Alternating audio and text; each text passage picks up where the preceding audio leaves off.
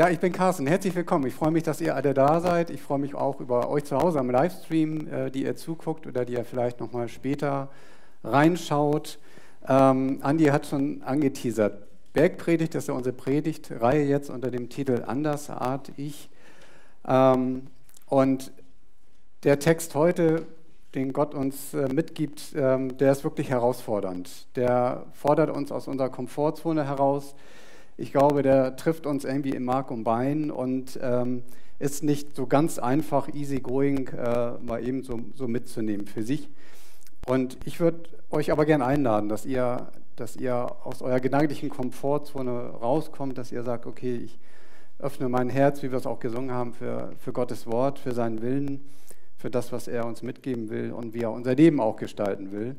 Und äh, von daher wird das von der Länge des Predigtextes nicht von der Länge der Predigt, aber des Predigtextes und äh, des Inhaltes heute von den Botschaften her für uns alle etwas herausfordernder, als wir das vielleicht sonst öfters so kennen. Aber das macht nichts. Gott fordert uns auch mal deutlich heraus. Bevor ich in den Predigtext einsteige, habe ich, oder als ich so über den Text nachgedacht habe, ähm, habe ich so darüber nachgedacht, wie wichtig das eigentlich ist, dass wir ähm, auch mal darüber nachdenken oder etwas darüber hören, wie perfekt oder nicht perfekt wir sind. Äh, das, das Thema Fehlerkultur, das ist so mein Eindruck, ist momentan gesellschaftlich nicht so nicht so ganz en vogue, so ganz oben, da ist man nicht so ganz offen für. Ähm, ich nehme das so im privaten, aber auch im beruflichen Umfeld eher so wahr, dass man eigentlich sich gegenseitig immer ganz viel Gutes zuspricht, was nicht verkehrt ist, auf keinen Fall sollte man tun, aber sich eigentlich gar keiner mehr traut und auch manch einer selbst gar nicht mehr mal zu schauen, was läuft eigentlich nicht so gut und, und wo sind Baustellen, wo müssen wir ran. Und äh, als ich gestern die Kindernachrichten gelesen habe, traf das genau da auf den, den Punkt. Da gab es nämlich einen Artikel zum Thema Erziehung. Das Fass mache ich heute nicht auf, keine Sorge. Aber die, die Aussage war, dass die Kinder heute äh, von, von der Erziehungsrichtung, vom Stil her, äh, so gesellschaftlich äh, am, am, höchsten anerkannt, so erzogen werden, dass ihnen nur noch Recht gegeben wird und sie nur noch für alles gelobt werden. Also sie machen alles richtig, sie sind perfekt, sie sind ganz toll, haben, machen keine Fehler. Und ähm, das, das, spiegelt das so ein bisschen auch wieder, was ich meinte, was ich auch selbst wahrnehme. Und äh, dieser Artikel ist da aber sehr kritisch mit umgegangen, weil er gesagt hat, dadurch werden die Kinder gar nicht darauf vorbereitet, dass es als Erwachsene später durchaus mal Probleme gibt, durchaus mal Reibereien gibt, durchaus mal Konflikte und Situationen, ähm, die sie herausfordern und wo sie vielleicht nicht hören, du machst immer alles richtig, du bist der, der perfekteste Mensch der Welt. Und von daher ähm, ist das auch so ein bisschen das, was, glaube ich, der Text in uns, ähm, der Predigtext in uns heute so ein bisschen ähm, anstoßen will, dass wir uns mit uns selbst, aber auch mit unserem Umfeld durchaus auch mal äh, auseinandersetzen, auch im kritischen Sinne auseinandersetzen dürfen. Ich steige mal ein. Ähm, das ist der Geburtstagstext, der kommt später bestimmt noch. Das sind schöne Bilder. Jetzt möchte ich die Technik nochmal bitten, dass nochmal meine Präsentation kommt. Das wäre super. Dankeschön. ah, herrlich. So, das ist mein Text. Ja, nee, das ist zu weit. Das macht aber Spaß. Das kriegen wir schon hin. Aber bevor wir, da fehlt eine Folie dazwischen, aber sonst äh, kann, ich die auch, kann ich die auch so erzählen. Also wir stehen vor einer Challenge heute, bevor wir in den Predigtext einsteigen.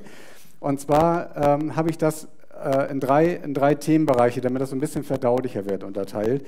Das eine ist, den Text, den wir gleich lesen, den müssen wir erstmal ähm, verstehen vom Hintergrund her, vom geschichtlichen Hintergrund, vom, vom textlichen Hintergrund, ähm, davon, wie ist der Text eigentlich einzuordnen, warum spricht Jesus den Text zu der Zeit.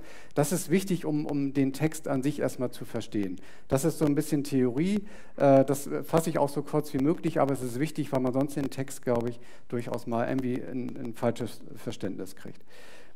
Die zweite Challenge, die wir haben heute, ist, äh, dass wir ganz klar den Spiegel vor Augen bekommen halten. Und zwar jeder einzelne von uns. Deswegen habe ich einen Spiegel mitgebracht. Den werde ich heute, danke nochmal meine Tochter, die mir den geliehen hat, ähm, einen Spiegel vor Augen halten, ähm, um einfach mal zu überlegen, wie bin ich, wer bin ich, was tue ich, wie denke ich, wie stehe ich eigentlich vor Gott, wie stehe ich vor anderen Menschen. Und das ist ähm, ein ganz, ganz wichtiger Kern auch der Predigt heute. Und aber als drittes, weil es geht ja um das Thema andersartig, was bedeutet das für mich? Was bedeutet das für mein Leben? Ähm, was bedeutet das eigentlich in diesem Zusammenhang wirklich auch andersartig zu leben? Ähm, und das will ich dann im dritten Teil der Predigt quasi nochmal auflösen. Jetzt lesen wir aber erstmal den Predigtext und wie schon gesagt, der ist recht lang, also haltet durch, äh, bleibt wachsam. Ich äh, versuche auch langsam zu lesen und den Predigtext finden wir Matthäus 5, die Verse 17 bis 48 als Teil der Bergpredigt. Jetzt versuche ich nochmal den Text an den Beamer. Ja, da ist er. Fängt er auch richtig an? Ne, fängt eigentlich mit 17 an, nicht mit 21. Sonst lese ich ab 17 schon mal vor und ab 21 könnt ihr mit einsteigen. Ich beginne. Jesus sagt, meint nicht, dass ich gekommen sei, das Gesetz oder die Propheten aufzulösen. Ich bin nicht gekommen aufzulösen, sondern zu erfüllen. Denn wahrlich, ich sage euch, bis der Himmel und die Erde vergehen, soll auch nicht ein Jota oder ein Strichlein von dem Gesetz vergehen, bis alles geschehen ist.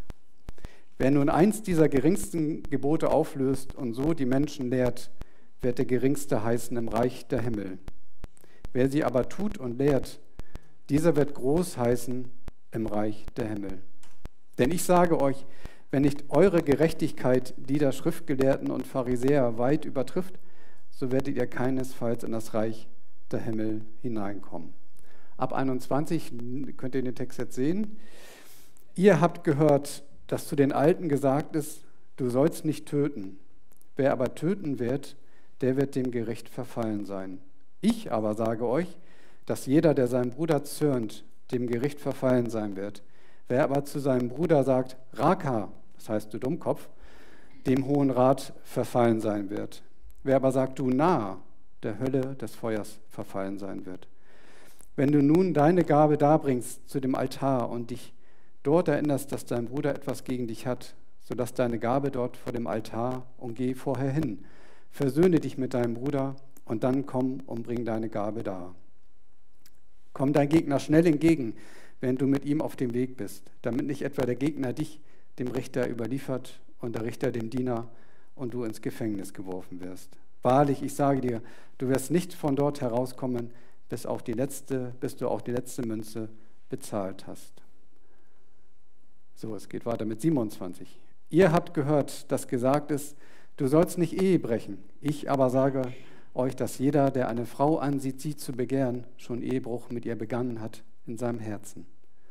Wenn aber dein rechtes Auge dir Anstoß zur Sünde gibt, so reiß es aus und wirf es von dir. Denn es ist dir besser, dass eins deiner Glieder umkommt und nicht dein ganzer Leib in die Hölle geworfen wird. Und wenn deine rechte Hand dir Anstoß gibt zur Sünde, so hau sie ab und werf sie von dir. Denn es ist dir besser, dass eins deiner Glieder umkommt und nicht dein ganzer Leib in die Hölle geworfen wird. Es ist aber gesagt, wer seine Frau entlassen will, gebe ihr einen Scheidebrief. Ich aber sage euch, jeder, der seine Frau entlassen wird, außer aufgrund von Huerei, macht, dass mit ihr Ehebruch begangen wird. Und wer eine Entlassene heiratet, begeht Ehebruch. Wir sind noch nicht am Ende. 33. War, äh, wiederum habt ihr gehört, dass zu den Alten gesagt ist, du sollst nicht falsch schwören, du sollst aber dem Herrn deine Eide erfüllen. Ich aber sage euch, schwört überhaupt nicht, weder bei dem Himmel, denn er ist Gottes Thron, noch bei der Erde, denn sie ist seiner Füße Schemel, noch bei Jerusalem, denn sie ist des großen Königs Stadt. Noch sollst du bei deinem Haupt schwören, denn du kannst nicht ein Haar weiß oder schwarz machen. Es sei aber euer Wort Ja ein Ja und Nein ein Nein. Was aber darüber hinausgeht, ist vom Bösen. Wir fahren mit 38 fort. Ihr habt gehört, dass gesagt ist, Auge um Auge, Zahn um Zahn. Ich aber sage euch, widersteht nicht dem Bösen, sondern wenn jemand dich auf deine rechte Backe schlägt, dem bitte auch, die, äh, biete auch die andere dar. Und dem, der mit dir vor Gericht gehen und dein, dein Untergewand nehmen will, dem lass auch den Mantel. Und wenn jemand dich zwingen wird, eine Meile zu gehen, dann geh mit ihm zwei. Gib dem, der dich bittet, und weise den nicht ab, der vor dir, der von dir borgen will. Und wir kommen in die Zielgerade. Ihr habt gehört, dass gesagt ist, du sollst deinen Nächsten lieben und deinen Feind hassen. Ich aber sage euch, liebt euren, eure Feinde und betet für die, die euch verfolgen, damit ihr Söhne eures Vaters seid, der in den Himmel ist. Denn er lässt seine Sonne aufgehen über Böse und Gute und das Regnen über Gerechte und Ungerechte. Denn wenn ihr liebt, die euch lieben, welchen Lohn habt ihr dann? Tun nicht die Zöllner dasselbe? Und wenn ihr alleine eure Brüder grüßt, was tut ihr Besonderes? Tun nicht auch die von den Nationen dasselbe? Ihr nun sollt vollkommen sein, wie euer himmlischer Vater vollkommen ist.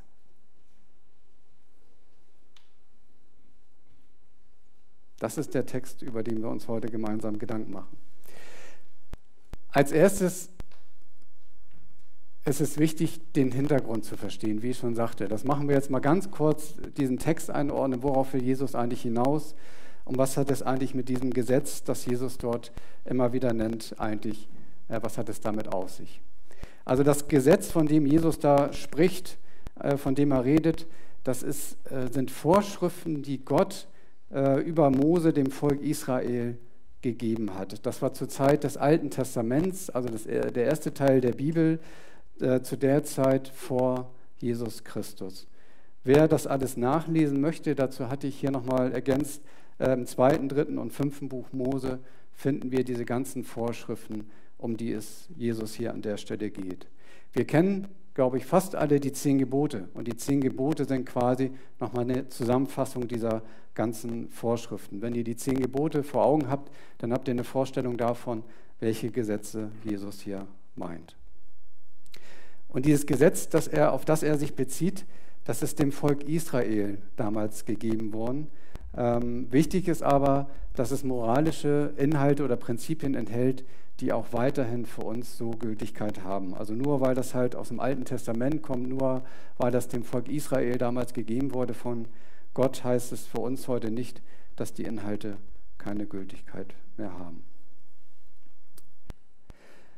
Jesus stellt aber eins auch klar, dass letztendlich alle Menschen das Gesetz gebrochen haben. Also das Gesetz brechen heißt ähm, in Sünde verfallen, heißt sich nicht an die Vorstellungen von Gott für unser Leben, für unsere Beziehungen, für unser Herz, für unsere Einstellung, für unser Denken, Handeln und Entscheiden ähm, entspricht. Und ähm, das macht Jesus deutlich, dass alle Menschen dieses Gesetz brechen und äh, entsprechend sündigen.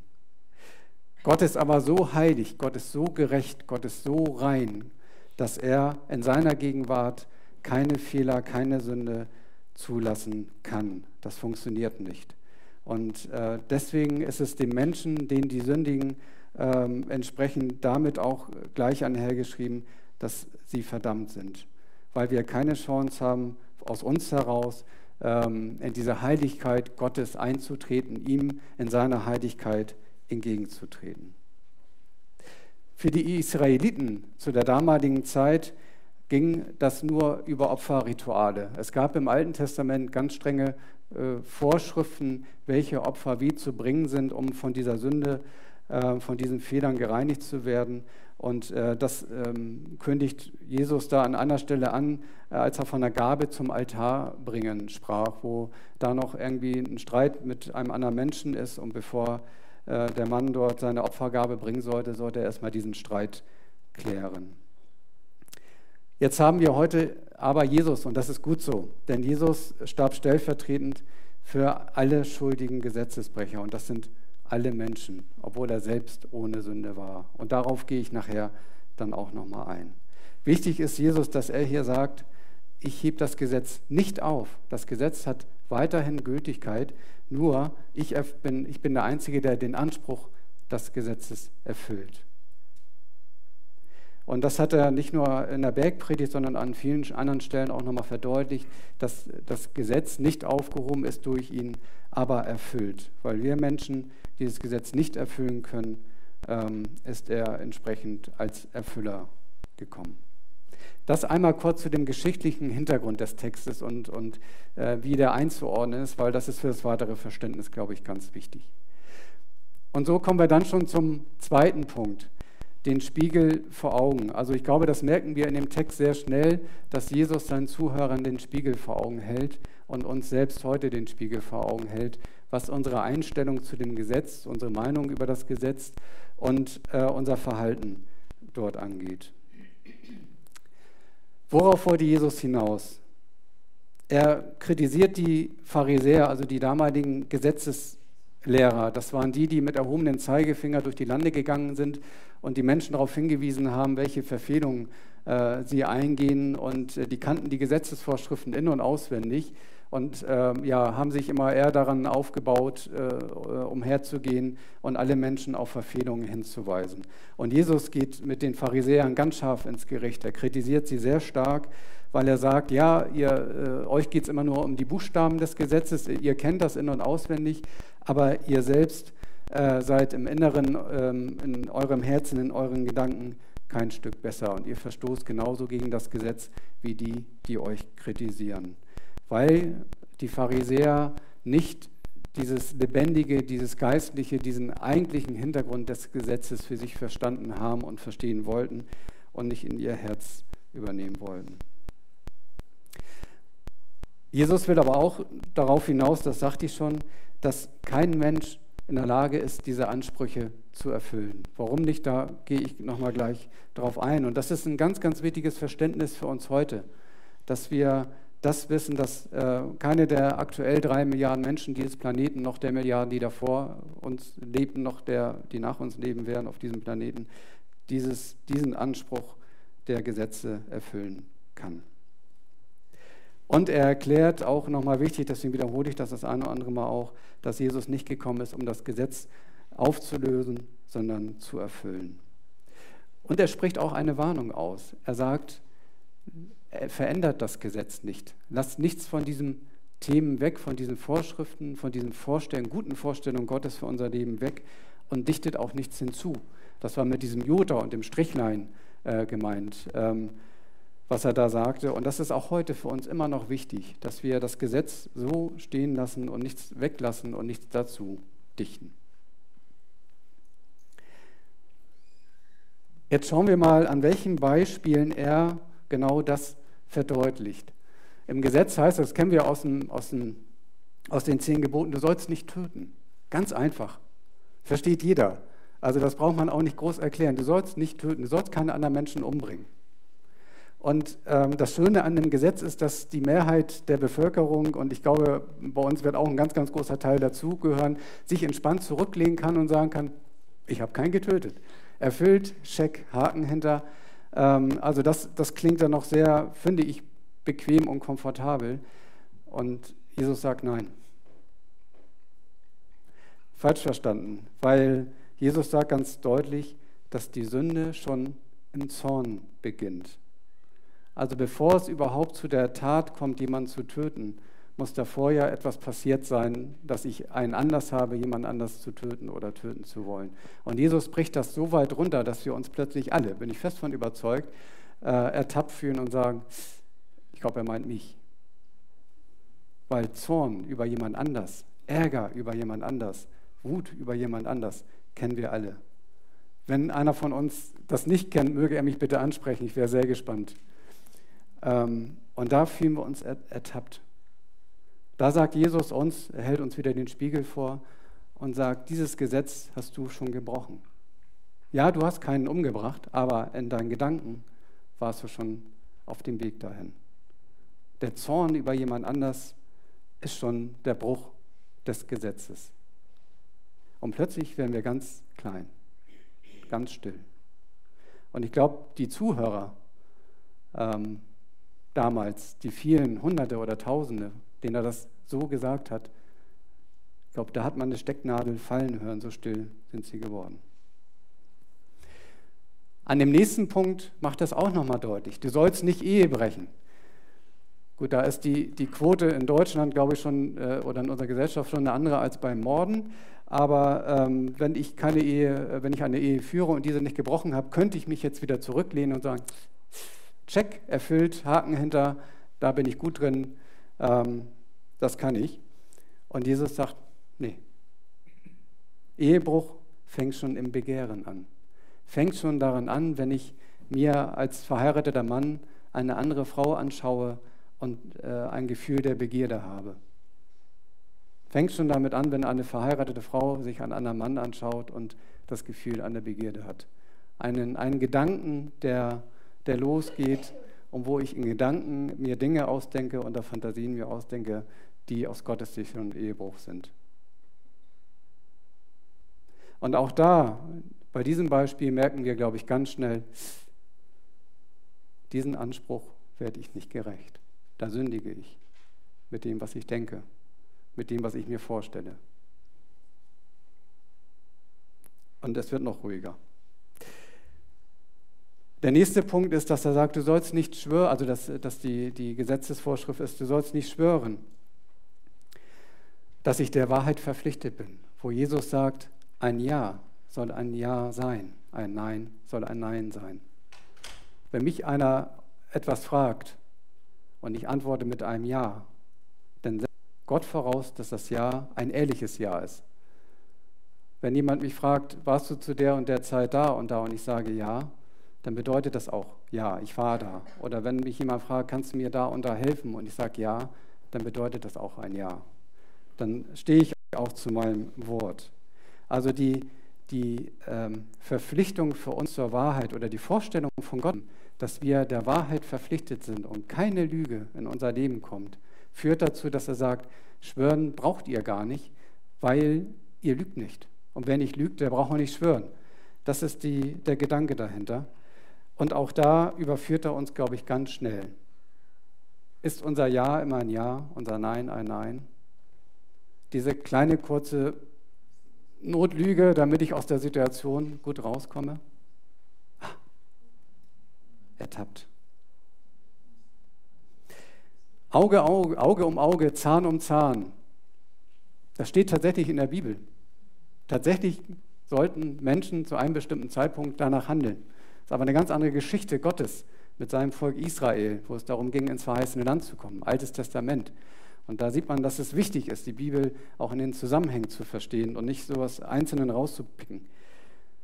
Jesus sagt uns, nee, heute geht es nicht um Auge um Auge, Zahn um Zahn. Es geht nicht darum, äh, Böses mit Böses zu vergelten, Rache ähm, auszuüben, ähm, sondern es geht um Versöhnung und Dien. Den Nächsten höher achten als mich selbst. Kein Streit mit anderen anfangen und wenn ein Streit da ist, die Versöhnung suchen. Und Gedanken wie dem zahle ich heim und ähm, den, den schlage ich mit seinen eigenen Waffen, sind nicht Gottes Gedanken. Letzter Punkt an den Beispielen, den Nächsten lieben und Feinde hassen. Nein, sagt Jesus, Nächstenliebe umfasst alle Menschen. Die Feindesliebe ist, glaube ich, eine der größten Herausforderungen für uns in unserem, in unserem Alltag. Menschen, die uns unsympathisch sind, Menschen, die uns Böses wollen, Menschen, die so anders sind als wir, Menschen, die sich so falsch verhalten, zu lieben, ihnen gut zu begegnen, in einer guten, gottgewollten Haltung. Ganz schön viel Spiegel, den Jesus uns hier in seinem Wort vorhält. Und wir merken, dass wir an der Stelle wirklich Sünder sind, dass wir klein sind. Und ich glaube, und das tue ich voller Überzeugung, dass ich für uns hier alle, aber auch für alle Menschen spreche. Warum sagt er das äh, damals äh, in diesem Kontext äh, seiner Zuhörer? Warum war ihm das wichtig, das dem Volk damals oder dieser Gruppe von Menschen damals zuzusprechen? Für ihn war wichtig, der Anspruch des Gesetzes ist weiterhin gültig. Und hier aus, seinem, aus dem Text, den wir gelesen haben, meint nicht, dass ich gekommen sei, das Gesetz oder die Propheten aufzulösen. Und der nächste Punkt, die Erfüllung des Gesetzes erfolgt durch Jesus allein. Und er sagt, sondern zu erfüllen. Er ist gekommen, nicht um das aufzulösen, sondern zu erfüllen. Er zeigt uns, wie man diese Gesetze, wie man diese diese Vorstellung Gottes erfüllen kann. Das hat er uns vorgelebt. Und ihm ist das wichtig, dass nicht die äußere Haltung zu dem Gesetz oder das, das Gesetz kennen äh, entscheidend ist, sondern die innere Haltung. Wie sieht meine Haltung zu der Vorstellung Gottes über meinem Leben auf? Bin ich bereit zu sagen, ich lasse mich drauf rein, ich lasse mich verändern, ich will anders werden? Oder sage ich, nee, ich weiß für mich am besten, wie ich damit umgehe. Aber nach außen hin kann ich immer jedes einzelne Wort zitieren. Und ich würde jetzt gern in diesem praktischen Teil schwenken. Was bedeutet das für uns und worin liegt auch ganz viel Hoffnung? Die gibt es. Ne? Jetzt sind wir erstmal alle ein bisschen down und, und äh, erstmal so der Daumen, der tut weh, das weiß ich, ne? Finger in der Wunde. Aber äh, es gibt für uns äh, ganz viel Gutes und ganz viel Hoffnung.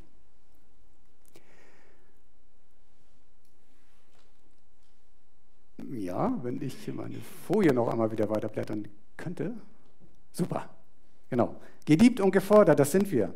Das sind eigentlich die wichtigsten Botschaften schon mal am Anfang zusammenfassen, bevor ich darauf eingehe. Wir sind von Gott geliebt und wir sind von Gott gefordert. Und wie das zusammenhängt, das schauen wir uns an. Wichtig ist, dass wir als Christen, also diejenigen, die, die erkennen, ich bin vor Gott ein verlorener Mensch. Ich, ich kann vor Gott nicht bestehen, weil ich einfach mit meinem Verhalten ähm, Gott nicht gerecht werden kann. Äh, aber Jesus Christus ist für mich gestorben und durch Jesus Christus erhalte ich ähm, die, die Vergebung meiner Schuld, weil er für mich stellvertretend am Kreuz gestorben ist. Dann werde ich, so sagt es die Bibel, ein neuer Mensch und ich bekomme den Heiligen Geist, in dem Jesus in mir wirken kann und Jesus mit mir verbunden ist. Wir sind aber noch auf dieser Erde. Wir sind noch nicht in der Ewigkeit Gottes angekommen. Da freue ich mich übrigens schon drauf. Ähm, und deswegen haben wir immer so zwei Seiten in uns. Und auf diese zwei Seiten möchte ich jetzt nochmal eingehen. Also wir leben aktuell quasi gedanklich in zwei Welten. Da heißt es im Galater 5, äh, Paulus sagt das, ich, Paulus, sage aber, wandelt im Geist, also im Geist Gottes, und ihr werdet die Begierde des Fleisches, also meine menschliche Seite, die mich immer wieder auch zur Sünde verführt, nicht, nicht erfüllen. Denn das Fleisch begehrt gegen den Geist auf, der Geist aber gegen das Fleisch. Denn diese sind einander entgegengesetzt, damit ihr nicht das tut, was ihr wollt. Und die aber Jesus Christus angehören, haben das Fleisch samt den Leidenschaften und Begieren gekreuzigt. Wenn wir durch den Geist leben, so lasst uns dem Geist folgen. Also alles, was, was in mir so menschlich falsch verkehrt ist, ist am Kreuz vergeben durch Jesus. Aber trotzdem ist es immer noch so, dass ich Gedanken kenne, Taten kenne, Worte kenne oder spreche, äh, in denen ich immer wieder auch nochmal in diese Sündhaftigkeit zurückfalle. Diese Sünde wird mir nicht mehr angerechnet, das ist wichtig, werde ich auch immer mal wiederholen, aber ich bin noch nicht in der Ewigkeit angekommen mit einem völlig äh, neuen Leib, der voll, äh, also der, der ganz frei ist von, von, dieser, von diesem weltlichen Leben. Paulus ruft die Galater auf und sagt, wenn wir durch den Geist leben, so lasst uns doch auch den Geist folgen. Lasst uns auch in diesem, nach diesem neuen Menschen leben, nach diesem erretteten Menschen, nach diesem von Gott veränderten Menschen. Lasst uns doch danach leben und nicht nach diesem fleischlichen, nach dem wir auch, wir Menschen immer so, so uns sehen. Auch dazu noch einiges an Beispielen. Was ist nun der Anspruch an uns? Der Predigtext schließt im Vers 48 mit einem, steilen, mit einem steilen Anspruch. Ihr nun aber sollt vollkommen sein, wie euer himmlischer Vater vollkommen ist. Das ist die Messlatte, das ist das Ziel für unser Leben, dieser Vollkommenheit des Vaters, also Gottvollkommenheit und dieser Reinheit von Jesus ähm, entgegenzustreben. Und wir werden das in unserem irdischen Leben nicht erreichen. Wir werden nie sein wie Gott. Wir werden nie sein wie Jesus. Aber wir sind immer wieder dazu aufgerufen, dem entgegenzustreben. Das in unserem Leben immer wieder auch als Ziel zu haben. Ja, Jesus, ich möchte dir ähnlicher werden. Ich werde nie werden wie du. Ich möchte dir aber ähnlicher werden. Und das ist wichtig, ähm, dass wir nicht aus einer, ich nenne das mal, billigen Gnade heraus leben. Mit billiger Gnade meine ich dieses, ähm, ja, Jesus, danke, ich bin errettet, du hast, bist für meine Schuld gestorben und ich habe jetzt ewiges Leben und, äh, und, und darf Ewigkeit mit dir verbringen. Ich bin ein Erretteter, ein Gläubiger, jetzt Komma aber, aber mein Leben lebe ich wie bisher weiter. Mein Leben möchte ich selbst gestalten. Ich möchte auf nichts im Leben verzichten, was vielleicht dir nicht so passt. Ich möchte weiterhin so diesen ganzen weltlichen Dingen frönen, aber danke für deine Errettung. Und das ist billige Gnade. Und da, da könnte ich noch zwei Stunden drüber reden, mache ich nicht, keine Sorge. Aber das, das, das, ich finde billige Gnade, was finde ich, ich finde es einfach traurig. Also es ist das, was Jesus verdient. Ne, danke Jesus, aber Ne, danke fürs ewige Leben, aber jetzt, jetzt möchte ich das wieder alles so weitermachen. Jesus möchte keine billige Gnade, sondern echte Jüngerschaft, eine echte Nachfolge, ein echtes Ja, Jesus. Ich möchte dir folgen, ich möchte dir ähnlicher werden. Helf mir dabei. Was ist aber auch der Anspruch an uns? Die Liebe Gottes erkennen. Und äh, der Vers aus Johannes 3, Vers 16, schon tausendmal gehört vielleicht und gelesen, vielleicht auch das erste Mal heute, ich finde die wunderbar. Denn so sehr hat Gott die Welt geliebt, dass er seinen einzigen Sohn gab, damit jeder, der an ihn glaubt, nicht verloren geht, sondern ewiges Leben hat. Ja, wir sind errettet. Wir, die an Jesus glauben, durch ihn errettet sind, können sagen, die Liebe Gottes habe ich für mich erkannt. Dieses Rettungsangebot, dieses Liebesangebot habe ich angenommen. Ich bin gerettet. Und das sind diese beiden, beiden starken Pole, die wir heute so aus diesem Text auch mitnehmen. Dieses vor Augen gehalten bekommen, wie, wie sündhaft äh, unser Leben aussah, wie wir auch noch heute sind, aber auf der anderen Seite diese Liebe Gottes, die sagt, du bist errettet, du bist geliebt. Und du bist geliebt, auch wenn du sündigst. Das finde ich bei Gott so großartig, dass er liebt und uns die Sünde, wenn wir äh, um Vergebung bitten, nicht anrechnet. Und der Anspruch an uns ist auch, dass wir genau diese Rolle für uns annehmen, als begnadete Sünder. Also zu wissen, ich bin geliebt, ich bin errettet, aber ich bin auch Sünder. Und nicht so großmütig werden und hochmütig werden und sagen, ich bin hier Mr. Superchrist, äh, ich töte nicht, ich äh, breche nicht Ehe, ich bete immer und ich glaube, Gott ist total zufrieden mit mir. Ich bin ein, ein wertvoller Mitarbeiter im Reich des Gottes. Nee, Spiegel, wo Jesus sagt, da ist noch einiges in deinem Leben, wo wir noch mal ran müssen.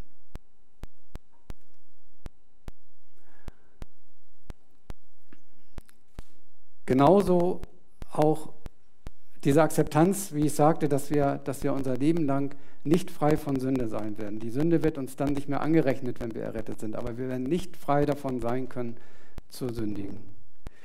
Aber wichtig ist hier Motivation und Willen, dieses sündige Denken, Reden, Handeln für mich immer weiter zu reduzieren, Jesus ähnlicher werden. Und auf der anderen Seite Dankbarkeit und Freude, dass die Sünde für uns nicht mehr den Tod bedeutet, dass uns unsere eigene Sünde nicht in ein tiefes Loch reißt und, und ich sage, ich, ich bin ein Nichts vor Gott, ich bin ein Verlorener, ich bin ein sündiger Mensch, sondern dass wir unsere Sünde bekennen und auch äh, sagen, das, das war jetzt falsch, das war verkehrt, da habe ich falsch gehandelt, aber ich bin dankbar und ich freue mich darüber, dass Jesus sie vergibt. Und alles zu vermeiden, was Anstoß zur Sünde geben kann. Jesus sprach von der körperlichen Verstümmelung. Na, hackt die Hand ab, reißt das Auge aus. Ich glaube, wenn Christen das wortwörtlich nehmen würden, dann würden hier nur noch verstümmelte Menschen rumsitzen. Das kann nicht wortwörtlich gemeint sein, ist es auch nicht. Keine Sorge. Aber äh, übertragen wir das Bild mal ins Gedankliche. Also er sagt ja, so wenn deine Hand dir Anstoß zur Sünde gibt, hacke sie ab. Oder wenn dein Auge dir Anstoß zur Sünde gibt, reiß es aus. Also, dass wir anfangen, unsere Gedanken, das sind also der Ursprung der Sünde, wenn wir anfangen, was Sündiges zu denken. Ich begiere etwas oder ich habe hab Wut über jemanden und ah, da spielt sich so das Gedankenkarussell ab, dass wir das dann im übertragenen Sinne ähm, abhacken und sagen, nee, stopp, Gedanke, du bist hier zu Ende, ich schmeiße dich in die Mülltonne, ich denke jetzt an was ganz anderes, geh ins Gebet oder suche mir einen Gesprächspartner, damit ich aus diesem, aus diesem Karussell rauskomme. Und wichtig ist auch der letzte Punkt, Jesus braucht uns als Bauarbeiter für das Reich Gottes. Er möchte Reich Gottes hier bauen auf dieser Erde. Er möchte, dass mehr Menschen zu ihm finden, zum Glauben finden. Er möchte, dass wir in den Gemeinden ähm, gut mit Gott, aus Gottes Wort lernen und das auch leben, dass wir, uns der, dass wir das in der Gemeinde leben, dass wir das in unserer Nachbarschaft, im Job, dass wir das leben. Und das ist alles am Reich Gottes mitbauen. Aber je weiter ich in meinem alten fleischlichen Menschen drin bin und sündige und, und Dinge nicht im Gottes äh, Sinne tue, desto weniger gut kann er uns einfach als Bauarbeiter einsetzen. Je näher wir an ihm sind, je weiter wir zu ihm wachsen, je mehr wir uns verändern zu ihm hin, desto besser kann er uns einsetzen. Und das ist auch nochmal ein ganz, ganz wichtiger Gedanke. Ich habe das mal einmal in einem Bild ähm, so ein bisschen dargestellt. Ne? Wir als Menschen, wir sind zum Teil äh, der neue Mensch, also geistlich, das Blau. Wir sind aber immer noch, solange wir auf dieser Welt sind, ein Stückchen weit dieser alte Mensch, also das Fleischliche. Und äh, da gibt es halt immer so, so einen Anteil, ne? dieses von Jesus veränderte in mir, aber immer noch das Alte in mir. Und aus Galater 5 kann man das sehr schön differenzieren. Also der fleischliche Mensch findet sich dann äh, in dem Text wieder offenbar, aber sind die Werke des Fleisches. Es sind Unzucht, Unreinheit, Ausschweifung, Götzendienst, Zauberei, Feindschaften, Streit, Eifersucht, Zornausbrüche, Selbstsüchteleien, Zwistigkeiten, Parteiungen, Niederreihen, Trinkgelage, Füllereien und dergleichen. Das ist so dieser alte, sündige Mensch. Und ich glaube, bei dem, was ich jetzt aufgezählt habe, gedanklich kann man da noch ein paar Dinge mit dazu packen, finden wir uns einfach wieder, wo wir merken, ja, das ist mein, mein fleischliches Grau in diesem Bild, was da nochmal durchkommt. Und auf der anderen Seite gibt es aber diesen neuen Menschen. Die Frucht des Geistes aber Liebe, Freude, Friede, Langmut, Freundlichkeit, Güte, Treue, Sanftmut, Enthaltsamkeit. Und ich glaube, auch da finden wir uns wieder. Das ist das ist auch gut. Und ähm, so diese, diese, beiden, diese beiden Pole, die sind einfach in uns drin. Und die Entscheidung liegt bei uns, was wir ausbauen wollen, was wir zulassen wollen, wo wir Stärken drin setzen wollen. Ähm, da ähm, sind wir gefordert zu sagen, nee, ich möchte meinen geistlichen Anteil, mein neues Leben ausbauen. Ich möchte dir, Jesus, ähnlicher werden. Ich möchte mehr an Liebe, Freude, Friede, Langmut erreichen. Und ich möchte weniger an Zorn und, und Ausschweifung und Feindschaften und Streit. Dazu sind wir herausgefordert. Und das ist auch das, was der Text letztendlich oder was Jesus mit dem Text uns heute dort mitgeben will. Jetzt zum Schluss noch eine Folie, eine überspringe ich mal, weil das nur zusammenfassen. Was hilft uns jetzt dabei? Weil das ist, glaube ich, immer noch mal das so, wie, wie kann ich das jetzt umsetzen? Also als erstes und wichtigstes natürlich, dass Jesus selbst uns durch den Heiligen Geist und sein gutes Wort dabei hilft. Das heißt, wenn ich noch nicht Christ bin, wirklich die Entscheidung zu treffen, Jesus, ich habe das erkannt für mich. Ich habe erkannt, dass ich ein verlorener Sünder bin und ich möchte die Vergebung annehmen und mich erretten lassen. Schenk mir den Heiligen Geist und verändere mich bitte. Und das Wort Gottes ist letztendlich sein wichtigster Botschafter, dass wir das Wort Gottes lesen und daraus erkennen. Das Wort Gottes ist ein Spiegel, haben wir heute gemerkt, ein Spiegel, der uns zeigt, was gut ist, aber was auch falsch ist für uns. Das Gebet, immer wieder ich für mich alleine mit Gott oder auch gemeinsam äh, mit anderen zu beten und zu sagen, ich merke, hier habe ich wirklich, da bin ich fleischlich. Ich bin immer schnell im Zorn, komme da nicht raus, äh, helf mir bitte und auch andere bitten, betet für mich, dass ich aus meinem, meinem Zorn da rauskomme, dass wir darüber mit Gott aussprechen. Wichtig auch eine ehrliche Selbstreflexion. Ich weiß, der eine fällt es leichter, dem anderen schwerer, aber ehrlich sein zu sich selbst. Sich selbst mal in den Spiegel schauen und zu sagen, Carsten, wie ist es eigentlich? Hast du da nicht auch dieses Thema mit dem Zorn? Hast du da nicht auch dieses Thema mit dem Streit? Überspiel das nicht immer. Und vor allen Dingen duck dich nicht immer weg und sage, ja, so bin ich halt. So war ich schon immer. Mein Vater war auch schon so. Sind wir schnell drin? Wir sind ganz schnell da drin. Ja, ich weiß, da habe ich eine Schwäche, aber kann man nicht ändern, bringt nichts. Das entzieht Jesus das Vertrauen. Wenn ich Jesus vertraue, dass er mich verändert, verändern kann und verändern will, dann muss ich mich auch darauf einlassen, dass er mich verändert. Und dann kann ich mich dahinter nicht mehr verstecken, zu sagen, ja, ich war schon immer so ein zorniger Typ. Muss mein Umfeld mit klarkommen. Und ein Austausch mit anderen. Das ist ein Punkt, den ich auch ganz wichtig finde, dass man nicht da immer nur so für sich alleine mit ist, sondern dass man eine Zweierschaft hat, also ein vertrauensvolles Miteinander mit einem guten Freund, guten Freundin, wo man sagt, irgendwie, ich kann mit dir über diese Dinge reden. Ganz ehrlich und offen und lass uns gemeinsam darüber beten oder gib du mir vielleicht nochmal einen Tipp, wie ich da weiterkomme. Und ich habe eine ganz spannende Zweierschaft, äh, also äh, mit, einem, mit einem Christen, wirklich ein, ein, toller Bruder im Herrn, der mal immer zu mir gesagt hat, Carsten, mir ist das Thema, er ist verheiratet, mir ist das Thema äh, Ehebruch so ein wichtiges Thema, ähm, und ich möchte alles dafür tun, dass es bei mir nie so weit kommt. Und ich möchte auch schon damit anfangen, also äh, zu überlegen, wo fängt das gedanklich an, bevor es überhaupt so weit kommt. Und darüber überlegen, was ich dagegen tun kann. Und er hat, hat sich wirklich einen Plan erstellt, wo er sagt, auf diese Dinge, diese Regeln will ich mir selbst geben, auf die will ich selbst achten, damit es bei mir niemals zum Ehebruch kommt. So wichtig ist ihm das.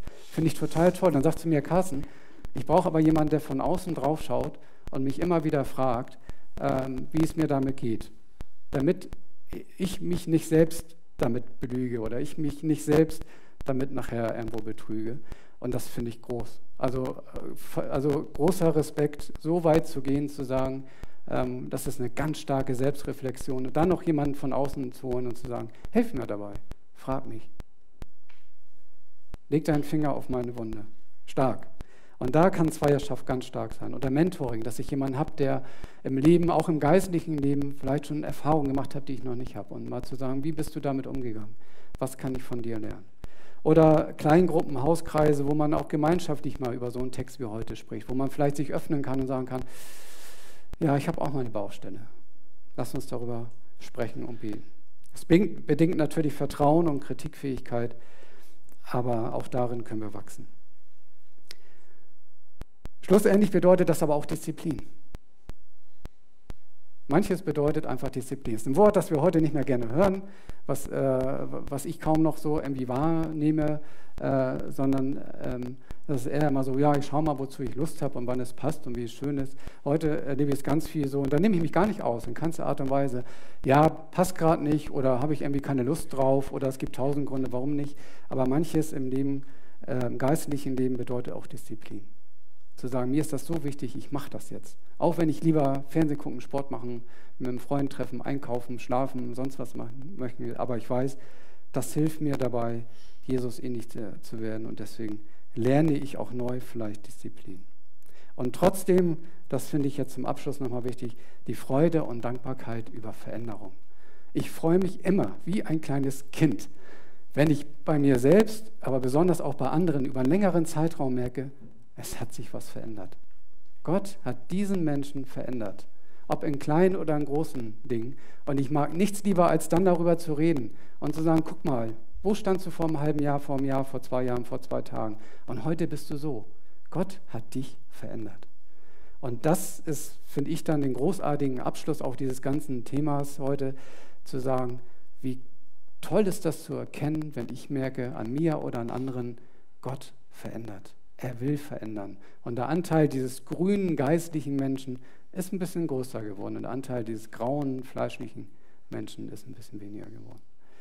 Ich kann euch, möchte euch ermutigen, da ranzugehen, an eure Baustellen. Ähm, und trotzdem immer noch mit dem Wissen, ich bin errettet, ich bin geliebt. Und Gott hat mit mir einen genialen Plan und hat mit mir nichts Böses vor. Wenn ihr das mitnimmt und ab und zu nochmal den Blick in den Spiegel wagt, wünsche ich euch dafür Gottes Segen und ich bin gespannt. Ähm, vielleicht ergibt sich mal ein Zeugnis, vielleicht ergibt sich mal ein Gespräch, wo irgendjemand mal sagt, ich habe gemerkt, da hat Gott an mir gearbeitet und mich verändert. Amen. Ich möchte noch beten. Ähm, steht doch dazu bitte auf und das Musikteam kann gerne schon nach vorne kommen. Jesus Christus, ich danke dir für diesen Text, der uns herausfordert. Dieser Text legt den Finger auf unsere Wunden, dieser Text hält uns den Spiegel vor, dieser Text zeigt uns, was aus deiner Sicht Sünde bedeutet, zeigt uns ganz klar, dass wir ja immer wieder auch Sünde begehen und wenn es auch schon in Gedanken anfängt. Aber du hast uns errettet. Dein Angebot ist, wer an dich glaubt, wer daran glaubt, dass du in die Welt gekommen bist als Sohn Gottes und äh, am Kreuz gestorben bist für unsere Schuld, damit du als einziger überhaupt dieses Gesetz erfüllen kannst, diesen Anspruch erfüllen kannst, stellvertretend für uns. Der ist errettet und darin wird die Liebe so deutlich, die Liebe Gottes zu uns. Und danke, Jesus, dass du diesen schweren Weg gegangen bist. Und bitte hilf uns dabei, dass wir dir ähnlicher werden. Hilf uns dabei, dass wir diesen neuen Menschen in uns ausbauen können Helf uns dabei, dass wir Trost finden, wenn wir auch mal Niederschläge dabei haben, wenn wir eher wieder zurückgehen, drei Schritte. Aber hilf uns auch dabei, dass wir mit anderen Menschen zusammen uns gegenseitig immer wieder auch motivieren, beten und auch hinterfragen, um dir ähnlicher zu werden, Herr. Dafür seist du gelobt. Amen.